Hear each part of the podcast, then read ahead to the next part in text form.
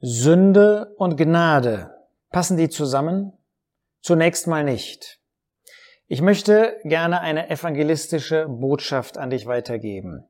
Wenn du mehr evangelistische Botschaften sehen und hören möchtest, dann geh auf den Kanal von Seelenretter. Wir haben den Link hier unter dem Video angegeben.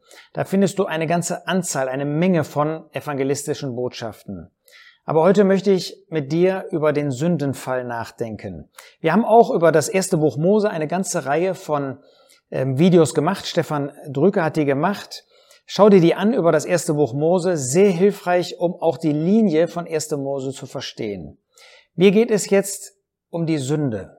Bist du dir auch bewusst, dass Sünde in deinem Leben ist? Dass auch in deinem Leben Sünde vorhanden ist? Es gibt überhaupt keinen Menschen, der nicht Sünder ist. Woher wissen wir das?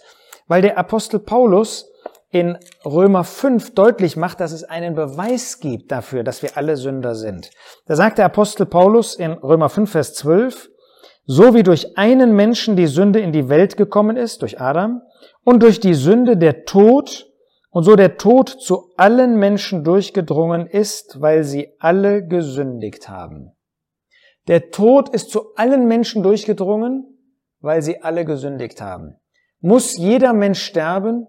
Das muss er. Und das ist der Beweis dafür, dass wir alle Sünder sind oder waren. Denn es gibt eine Möglichkeit, dass man nicht mehr Sünder ist, indem er den Herrn Jesus als Retter annimmt. Aber dazu später mehr. Was ist gewesen bei Adam und Eva? Gott hatte sie in einen wunderbaren Garten gestellt.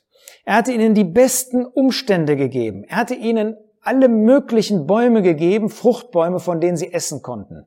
Und in die Mitte den Baum des Lebens.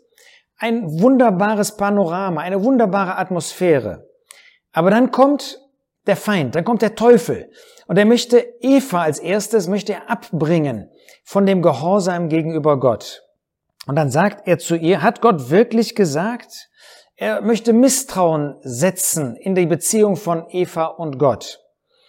Und dann lässt sich Eva auf ein Gespräch mit dem Teufel ein. Und dann lesen wir in Vers 6, die Frau sah, dass der Baum gut zur Speise und dass er eine Lust für die Augen und dass der Baum begehrenswert wäre, um Einsicht zu geben. Das ist genau das, was einen Menschen zur Sünde verleitet. Die Augen, die alles Mögliche sehen und begehren. Das Herz, das alles Mögliche haben möchte. Und dann auch, dass man sich groß fühlt. Ja, und so hat die Frau und dann auch ihr Mann haben von der Frucht eines Baumes, den Gott ausdrücklich verboten hatte, den Baum der Erkenntnis des Guten und Bösen gegessen. Und was war die Folge?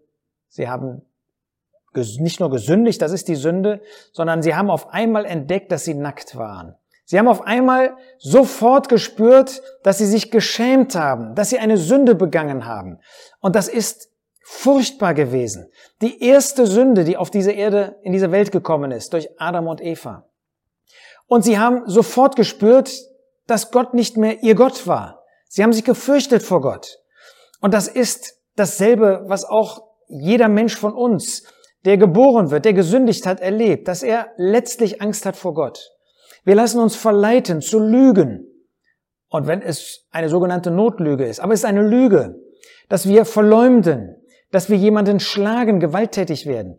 In was für einer Sünde, dass wir jemanden hintergehen, was für eine Sünde auch kommen mag in deinem und in meinem Leben. Es führt uns in das Verlorensein. Damit ist eine Trennung von dir und, äh, und Gott, von mir und Gott.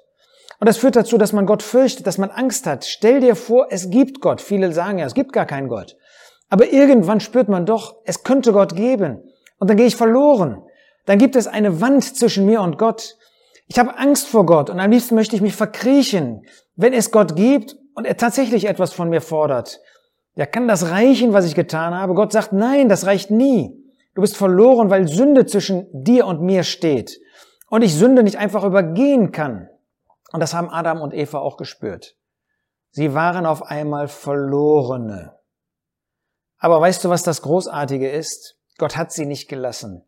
Gott lässt auch dich nicht, wenn du noch nicht Jesus Christus als Retter angenommen hast.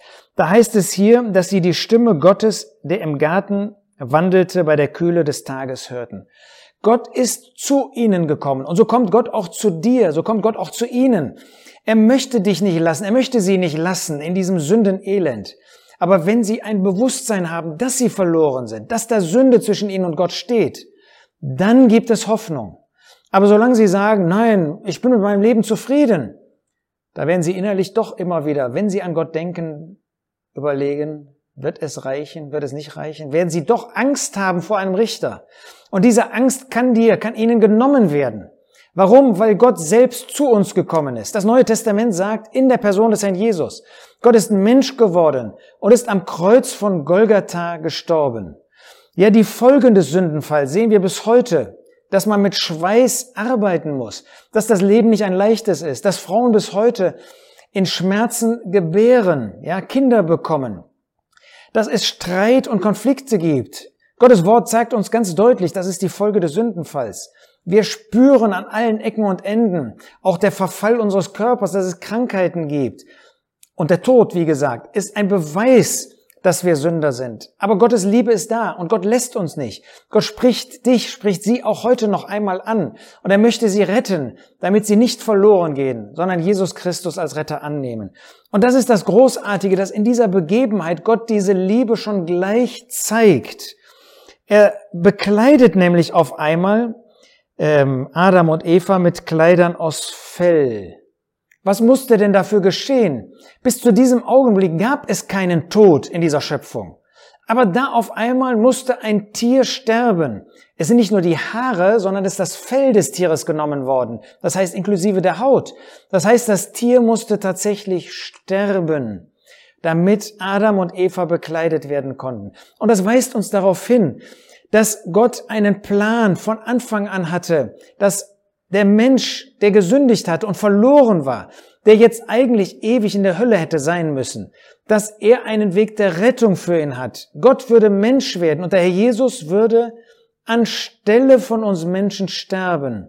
Denn, wie wir das in Gottes Wort lesen, ohne Blutvergießen gibt es keine Vergebung. Es musste jemand sterben, aber es musste jemand sterben, der sündlos ist. Denn ansonsten jeder Sünder muss für sich selbst sterben, das heißt ewig im Verlorensein, dann unter der Verdammnis Gottes sein. Nein, es musste jemand sterben an unserer Stelle. Und das konnte nur jemand sein, der sündlos ist und der das aus Liebe tut. Und das ist der Herr Jesus. Gott ist Mensch geworden. Und der Mensch Jesus Christus ist am Kreuz von Golgatha für dich und für mich gestorben. Auch für sie. Aber sie müssen das annehmen. Sie müssen zugeben, dass sie Sünder sind, dass sie verloren sind, dass etwas zwischen ihnen und Gott steht. Aber dass Gottes Angebot der Gnade da ist, indem er sagt, mein Sohn ist für dich, ist für sie gestorben. Und nimm sein Werk, das Jesus Christus auf Golgatha vollbracht hat, dass er für uns gestorben ist. Nimm dieses Werk an denn es gibt dir Vergebung. Gott hat gesagt, wer an den Sohn glaubt, wer an den Sohn Gottes glaubt, wer an Jesus Christus glaubt, wer sein Werk für sich in Anspruch nimmt, wer bekennt, dass er Sünder ist und seine Sünden bekennt, den nehme ich an, weil Jesus Christus für ihn gestorben ist. Wer dieses Werk Jesu für sich in Anspruch nimmt, tu das. Bete so zu dem Herrn Jesus, das kannst du ganz frei tun ganz, ganz frei zu ihm beten und ihm sagen, dass du ein Sünder bist, dass du verloren bist, aber dass du das, was er für dich getan hat, annimmst. Und dadurch bist du bekleidet und dadurch nimmt Gott dich an, nimmt sich dich in seine Familie und du bist ein Kind Gottes. Ich wünsche dir von Herzen, dass du dieses Werk für dich in Anspruch nimmst und dass du nicht ein Verlorener bleibst, dass du nicht ein Sünder bleibst, sondern dass du dadurch als ein Kind Gottes jetzt Gemeinschaft mit Gott haben kannst, Frieden mit Gott hast, dass du nicht mehr Angst vor Gott haben musst. Das musst du nämlich nicht. Dann sind deine Sünden vergeben, wenn du Jesus als Retter angenommen hast.